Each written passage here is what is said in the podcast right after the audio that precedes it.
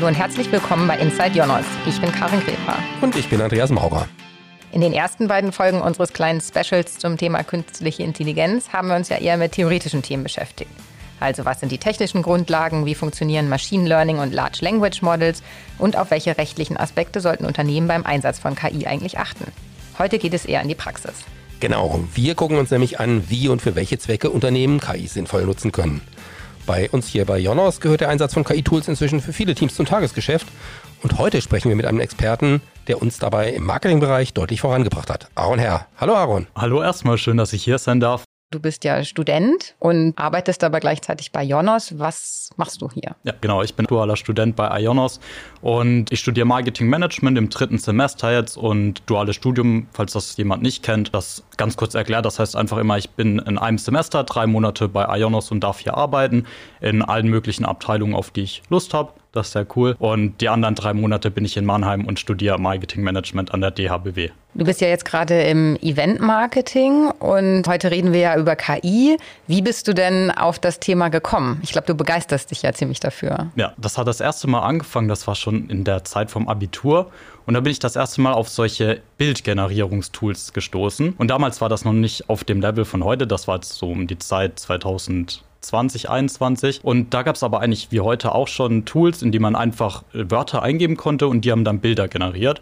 Und so bin ich dann auch auf DALL-E gestoßen, bevor ChatGPT noch rausgekommen ist und war dann immer so ein bisschen interessiert in dem Feld und dann aber auch direkt beim Launch dabei, als ChatGPT veröffentlicht wurde und seitdem ist ja wirklich der Boom losgegangen um dieses Thema und seitdem interessiere ich mich da sehr dafür und besonders so die Verknüpfung von der praktischen Arbeit mit diesen Tools, die ist so in meinem Fokus gerade gelandet und das denkt man auch erstmal gar nicht im Event-Marketing, wie wir da AI einsetzen können. Aber das sind genau solche Felder, wo ich denke, da ist Potenzial und da kann man im praktischen Alltag diese Tools einsetzen. Vielleicht zum konkreten Einsatz in der Arbeit würde ich gerne später noch mal was fragen. Ich nehme jetzt mit, dass du so ein Heavy User der ersten Stunde bist, so würde ich das mal zusammenfassen. Das ist aber vielleicht auch eine ganz schöne Überleitung dazu, welche KI-Tools es eigentlich gibt. Also du hattest ja gerade schon so ein paar erwähnt, aber vielleicht kannst du da noch mal so ein bisschen tiefer einsteigen. Also ich würde mich auch definitiv als Heavy-User von diesen Tools be bezeichnen, sowohl in meiner Rolle als Student als auch in meiner Rolle hier als ähm, bei Ionos, also in der praktischen Arbeit. Und ja, das hat angefangen mit ChatGPT 3.5 oder der ersten Version, die dann damals veröffentlicht wurde, wo ich dann wirklich gemerkt habe, sobald das rausgekommen ist, dass ich das eigentlich jeden Tag benutzt habe. Und dann so Anfang des Jahres 2023 kam dann auch die Paid-Version von ChatGPT, die Vierer. Und seit die eben draußen ist, habe ich wirklich gemerkt, dass zumindest ChatGPT 4 bei mir persönlich in meinem Arbeitsumfeld und auch in meinem persönlichen Umfeld sowas wie das Googlen eigentlich fast ersetzt hat. Also ich würde definitiv sagen, dass ich mehr ChatGPT frage oder mit ChatGPT interagiere, als ich momentan noch auf Google suche, weil ich einfach so zufrieden mit den Ergebnissen bin.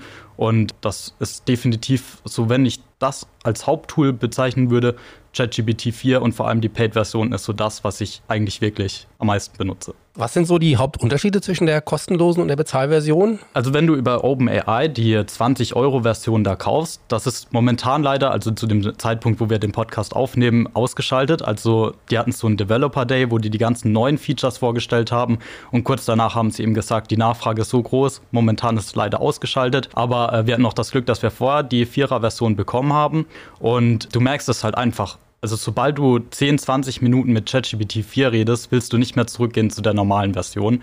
Und ChatGPT 4 hat zum einen, würde ich sagen, ein viel besseres Verständnis von der echten Welt. Also er entdeckt Kontexte viel besser als die normale Version und er hat einen größeren Kontext, äh, den du ihm geben kannst und auch die ganzen Features, die du damit eben freigeschaltet bekommst. Da können wir auch später drauf eingehen. Das sind zum einen die Plugins, die du damit benutzen kannst, dann die Custom Instructions und dann jetzt ganz neu das eigene Erstellen von GPTs. Und das ist wirklich faszinierend und ich bin ganz ehrlich, ich würde auch mehr als 20 Euro dafür zahlen, weil das einfach so einen Mehrwert geben kann in deinem Arbeitsalltag. Genau.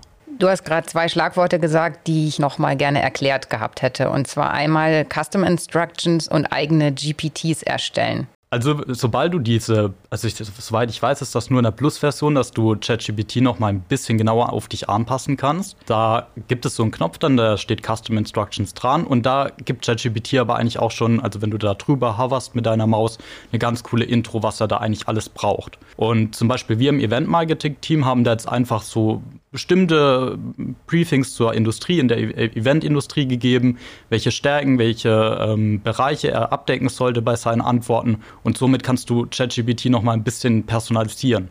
Und davor hättest du eben immer im ersten Input, was man bei AI Prompts nennt, also immer diese äh, Inputs, die man in diese Fenster eingibt, was unten ist. Das sind die Prompts und da hätte man vorher immer sagen müssen, ja, wir sind gerade in der Eventbranche, wir brauchen da und da Hilfe. Und das kannst du durch Custom Instructions eben ein bisschen genauer auf dich anpassen. Und das Upgrade davon, würde ich sagen, sind die Custom GPTs. Die kannst du dir selber jetzt programmieren mit ChatGPT, aber programmieren ist eigentlich zu hart ausgedrückt, weil Du kannst da wirklich, also du hast so ein kleines Fenster, wo du dann mit ChatGPT interagierst und er führt dich da eben wirklich richtig gut durch, wie du da deine eigene KI so ein bisschen oder dein eigenes ChatGPT-Modell programmieren kannst. Ich bin der Meinung, das könnte selbst ein Opa, der jetzt noch gar keinen Kontakt damit hat, für sich einfach anpassen, weil ChatGPT dann eben sagt, welche Sprachweise hättest du gerne in dem Modell, welche, welche Wörter soll er benutzen oder welche Aufgaben soll er abdecken. Und das sagst du ihm einfach ähnlich, als würdest du einen Werkstudenten briefen. Und am Ende hast du dann ein fertiges GPT-Modell, das zum Beispiel Titel für Blogbeiträge machen kann oder bei uns haben wir das, also du kannst das auch noch briefen und da haben wir einen coolen Use Case gefunden. Da haben wir einfach die Inventarliste von uns im Event Marketing gegeben, wo unsere ganze Merchandise-Artikel sind und die hat er jetzt einfach als Kontext. Dann kann man den fragen, wie viele USB-Sticks mit unserem Logo sind noch im Lager und dann sagt er 22 und ist richtig. Das heißt, er macht eigentlich so eine kleine Inventarisierung und so eine Lagerbestandsaufnahme. Aber ist es auch so, dass der dann wie so eine eigene Person ist. Also dass du sagst, du bist jetzt Person XY und ähm, der dann auch einfach eben, du sagtest gerade Werkstudent, dass der so Standardaufgaben dann auch übernehmen kann, dass man ihm einmal sagt, wer er ist, wie er sich fühlt und dann agiert er so? Genau, das sind so zwei Use Cases, die du gerade äh, als Idee hattest, die ich beide gut umsetzbar finde damit. Zum einen kannst du ihm zum Beispiel sagen, er soll jetzt irgendwie wie der amerikanische Präsident interagieren oder agieren. Und dann macht er das auch wirklich. Also du kannst da wirklich Personas für dich selber kreieren und dich dann mit denen unterhalten und er setzt das wirklich richtig um mit dem Sprachstil, mit dem Inhalt. Und äh, du hast dann einfach theoretisch unendlich Persönlichkeiten, auch Leute, die vielleicht schon verstorben sind. Mit Albert Einstein könntest du dich auf Deutsch unterhalten und da einfach dein, deine Interaktion damit machen. Ich finde es gerade erstmal lustig, mir vorzustellen, dass Albert Einstein und der amerikanische Präsident zukünftig unsere Events organisieren. also das eine war ja eben einerseits eine Bestandsabfrage zum Beispiel über die Anzahl der noch verfügbaren Merchandise-Materialien. Das finde ich ist eher so eine organisatorische Aufgabe. Was ich besonders spannend finde, ist, wenn man wirklich dem wie eine eigene Persönlichkeit geben kann und der dann in dieser Rolle eben auch agiert. Ja, aber das mit der Inventarliste ist jetzt natürlich sehr spezifisch auf unser Event-Use-Case bezogen. Aber hier möchte ich auch nochmal unterstreichen, dass ich wirklich finde, eigentlich vom Handwerker bis zum, weiß nicht, vom CEO hat jeder Use-Cases, die er mit ChatGPT oder diesen Custom-GPTs umsetzen könnte. Und da muss man einfach ein bisschen kreativ sein, vielleicht mal kurz drüber nachdenken, welche täglichen Aufgaben so im Arbeitsumfeld sind. Und dann fällt einem bestimmt irgendwas ein, wo man äh, und diese Custom Instructions oder Custom GPTs verwenden kann. Und da finde ich wirklich sowohl vom E-Mails formulieren bis hin zum Datenanalysieren geht das eben jetzt schon mit KI. Du bist ja tief im Thema drin. Welche anderen Anwendungsbereiche gibt es denn konkret bei Jonos noch, die wir einsetzen jetzt? Vielleicht sowohl bei euch, aber auch in anderen Abteilungen, wo du reingeschnuppert hast? Also zum einen natürlich die ähm, Bildgenerierung mit künstlicher Intelligenz. Also ich würde so sagen, die besten Use Cases, die es momentan gibt, sind zum einen diese ähm, KIs, die Text generieren können. Das ist Bart von Google, ChatGPT von äh, OpenAI oder auch die Open Source Modelle, die auch einen sehr wichtigen Ansatz haben, dass du eben ein bisschen transparenter machst, wie die äh, Modelle eigentlich funktionieren. Und das ist zum Beispiel Lama von Meta. Und der andere große Use Case, den ich sehe, ist momentan auch die Bildgenerierung. Und da gibt es auch wieder verschiedene Modelle. Zum einen Dolly von OpenAI, aber auch Midjourney, Stable Diffusion. Und die können inzwischen wirklich sehr realistische Bilder erstellen. Und da kannst du auch kreativ sein, Bilder erstellen, die es eigentlich gar nicht gibt, wie ein Astronauten auf einem Pferd, der auf dem Mond reitet, ist ganz witzig, aber auch wirklich eigentlich so fürs Marketing, ähm, sowas, wo du normalerweise ins Internet hättest gehen müssen und Stockfotos recherchieren hättest müssen. Und das kannst du eigentlich heutzutage schon mit diesen Bildgenerierungstools umsetzen. Stable Diffusion ist ja eine Software, die du bei dir lokal auf dem PC installieren kannst. Was für eine Rechenpower brauchst du da heute? Also ich habe es mal bei mir persönlich auf meinem PC probiert und der hat eine Grafikkarte, die so drei, vier Jahre alt ist. Ich, die war auch nicht so teuer. Also es hat funktioniert, aber du merkst halt definitiv, der Moment, von dem du den Prompt eingegeben hast, bis hin, wo das Bild dann generiert ist, dauert sehr lange, wenn du das persönlich bei dir auf deinem Rechner machst. Also bei mir meistens so zwei, drei Minuten. Und deswegen, falls du jetzt keinen Server-Stack bei dir im Raum stehen hast, empfehle ich immer noch, dass du sowas wie DALL-E von ChatGPT, also auch hier ist eigentlich OpenAI ähm, Führer, weil das so intuitiv ist, dass wenn du die Plus-Version hast, da gibst du einfach an, welches Bild du haben willst und er wählt automatisch im Chat dann äh, Dolly aus und generiert dir das Bild. Wie sind deine Erfahrungen mit der Bearbeitung von Bildern? Da habe ich letztens Photoshop und den ihre ähm, KI, die dann in Photoshop integriert ist, ausprobiert. Und da finde ich auch wirklich phänomenal, wie du einfach so ein Lasso über ein Bild ziehen kannst und dann in dem Bereich, wo du deine Auswahl getroffen hast, kannst du ihm zum Beispiel sagen, wenn du jetzt ein Bild von einem See hast, mach mal ein äh, Krokodil hier hin.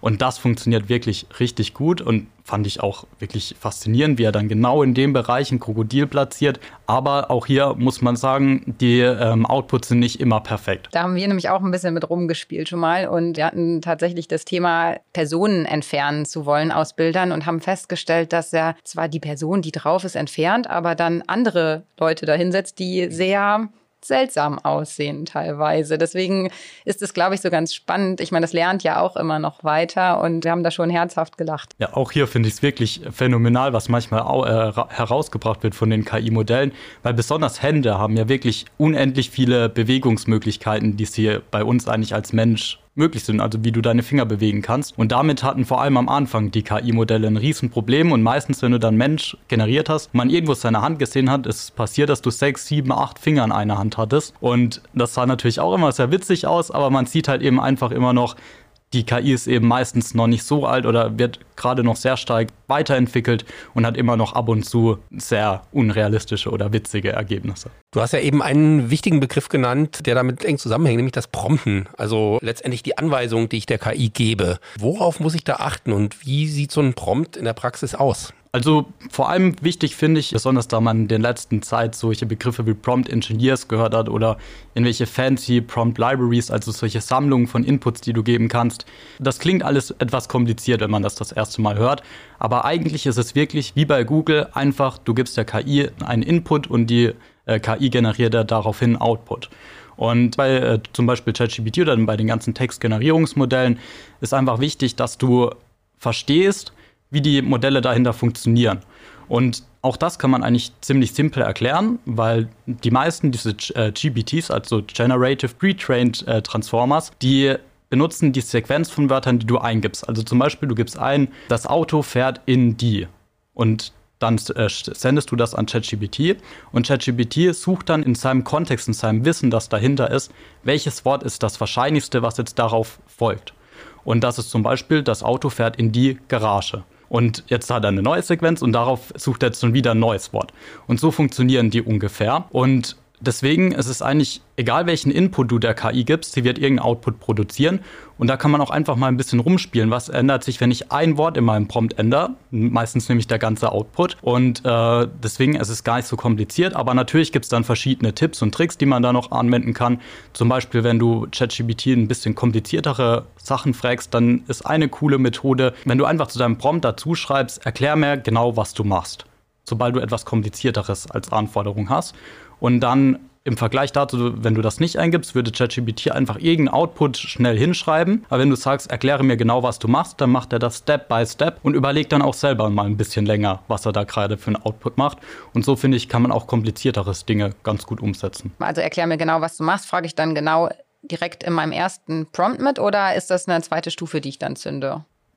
Also es kann, müsste bei beiden Sachen funktionieren, du kannst es im Nachhinein sagen, aber ich würde es einfach deinen Input, den du haben möchtest, und dann am Ende sage mir genau, was du machst, in den ersten Prompt. Hast du sonst noch Tipps, wie man zu noch besseren Ergebnissen kommen kann beim Prompten? Also es gibt ein Plugin, habe ich letztens gesehen, das heißt Prompt Perfect, die, den ihr äh, Selling also es kostet ja nicht das Plugin, aber den ihr Versprechen ist eben, du gibst einfach Perfect am Ende von deinem Prompt ein und es verbessert das, den Prompt dann noch mal ein bisschen. Aber insgesamt würde ich wirklich sagen, vielleicht wenn man gerade keine Idee hat für einen Prompt, gibt es im Internet wirklich unendlich viele Prompt-Bibliotheken, Prompt-Libraries, wo man sich vielleicht ein bisschen Inspiration suchen kann, was da eigentlich alles möglich ist. Und ansonsten einfach intuitiv losfragen, was man haben möchte und gar nicht so viel mit der Theorie hinter irgendwelchen Prompts beschäftigen.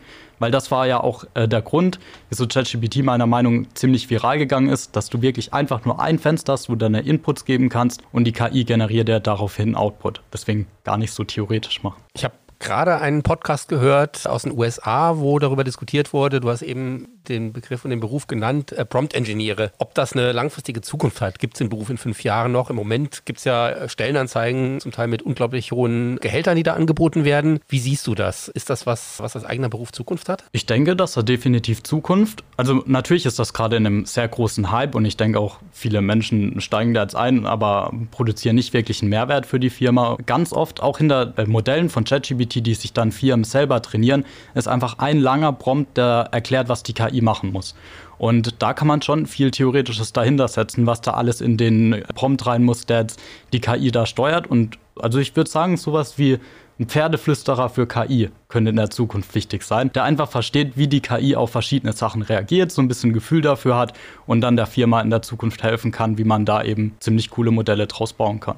Du hattest ja auch gerade schon erwähnt, dass selbst ein Opa gut mit ChatGPT arbeiten könnte und prompten könnte. Und ähm, gleichzeitig hast du aber auch gesagt, das entwickelt sich ja gerade alles unglaublich schnell. Ne? Und ich meine, wir arbeiten in einem Berufsfeld, wo Arbeit am Rechner, Arbeit mit dem Internet, mit neuartigen Tools dazugehört. Wenn ich jetzt aber mal so ein bisschen in die Richtung von kleineren Unternehmen gehe, die vielleicht auch eher im Handwerk oder der Bäcker klassisches Beispiel äh, nebenan gehe, für die sind auch die ganzen Begriffe vielleicht etwas speziell und dann auch abschreckend. Und dadurch, dass sich das so schnell entwickelt, kann es ja auch sein, dass ich das Gefühl kriege, ich verliere da den Anschluss. Was ist da dein Tipp für Leute, die sich damit beschäftigen wollen, aber vielleicht noch Berührungsängste haben? Wo fangen die an?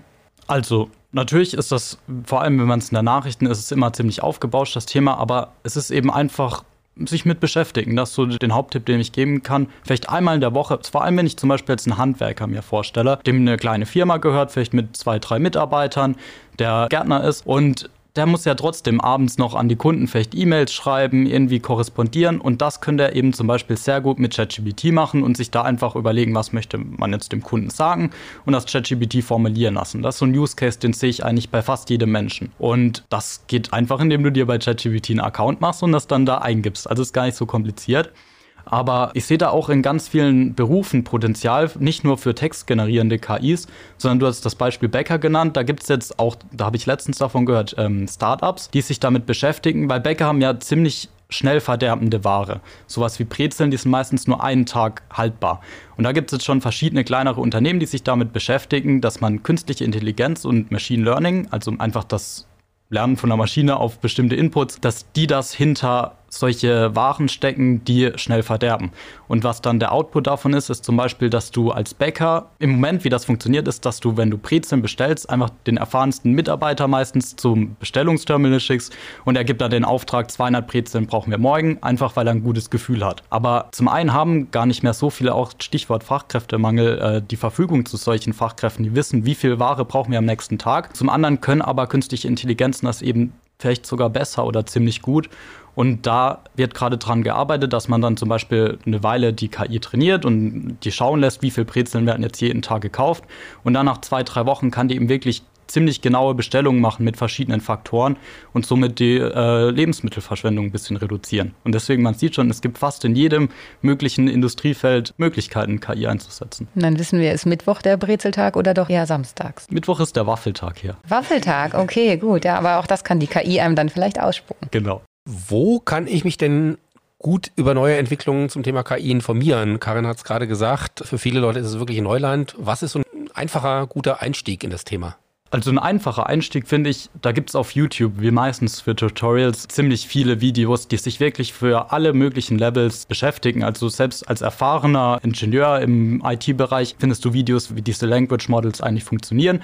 Aber auch als jemand, der das noch nie benutzt hat, da sind ganz viele Videos, die einfach mal die ganz Basics davon zeigen, wie du dich damit beschäftigen kannst. Da sehe ich ganz viel Tipps. Und ansonsten bekomme ich so meine meisten Informationen momentan von Twitter, also was ja als X heißt. Aber da folge ich eben einfach ganz vielen Menschen, die in dem Feld arbeiten und da bekomme ich momentan die meisten Ideen oder Inspirationen, was gerade in dem Feld passiert. Hast du dafür auch gepromptet und gesagt, spuck mir die Leute aus, die sich am meisten mit dem Thema beschäftigen? Tatsächlich nicht, aber mein äh, Approach war, dass ich einfach geguckt habe, welche äh, Leader gibt es in dem Feld, also DeepMind von Google, OpenAI und ähm, Meta hat auch einen eigenen AI-Account und die folgen ihren ganzen Mitarbeitern, die in den äh, Unternehmen arbeiten. Dann bin ich einfach allen gefolgt, die in ihrer Beschreibung ML-Ingenieur oder AI-Ingenieur hatten und so habe ich jetzt ein ganz cooles äh, Netzwerk auf Twitter, von dem ich Updates bekomme. Am Ende also doch wieder die ganz klassische Recherche und Ping-Pong. Ja, also das finde ich auch. Manchmal ist es sogar immer noch schneller zu googeln. Also man muss immer so ein bisschen, also ich finde, man soll so ein bisschen Gefühl dafür zu bekommen, dass ChatGPT eben doch nicht so ein komplettes Allrounder-Tool ist. Es hat ab und zu auch seine Limitationen und manchmal ist auch die manuelle Bearbeitung oder Recherche immer noch ungeschlagen. Es gibt ja im Wochentakt eigentlich äh, Neuigkeiten um das Thema KI. Also kaum eine Technik, Technologie hat sich in den letzten Jahren so schnell entwickelt. Was würdest du sagen, sind jetzt so die heißen Trends, die wir in den nächsten Wochen und Monaten sehen werden? Also ich fand den der Developer Day von OpenAI eigentlich schon ziemlich ähm, maßgeblich. Also was die da herausgebracht haben mit dem Custom GPT-Modell, da sehe ich ziemlich großes Potenzial, was da in Zukunft kommen könnte. Und da haben sie jetzt eigentlich für Ende November, wenn ich mich richtig erinnere, angekündigt, dass jetzt schon so ein Store zur Verfügung sein sollte, wo alle Menschen, die jetzt eigene ChatGPT-Modelle entwickelt haben, ihre Modelle da zur Verfügung stellen können. Und theoretisch, wenn die dann auch oft genutzt werden, äh, teilmäßig am Revenue, also am Umsatz beteiligt werden. Da ist bis jetzt noch nicht rausgekommen. Da kam auch letztens eine Mail, dass sich der verzögert. Aber da denke ich, dass auch noch mal ein bisschen Bass um das Thema kommt, sobald dieser Store dann zur Verfügung äh, äh wird. Da bin ich ziemlich gespannt darauf. Und ansonsten denke ich, dass wir, wir, wir haben ja ChatGPT jetzt ungefähr seit ziemlich genau einem Jahr. Das kam im November letzten Jahres raus. Und da bin ich ziemlich gespannt, was jetzt eigentlich in den nächsten zwei, drei, vier Jahren noch alles passiert.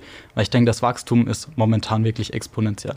Wir können uns, glaube ich, sicher sein, dass du jemand bist, der das sehr intensiv weiter verfolgen wirst, weil du einfach dich für das Thema begeisterst, da Spaß dran hast und ja auch das in deiner täglichen Arbeit tatsächlich auch einsetzen kannst, sowohl im Studium als auch hier bei Ionos.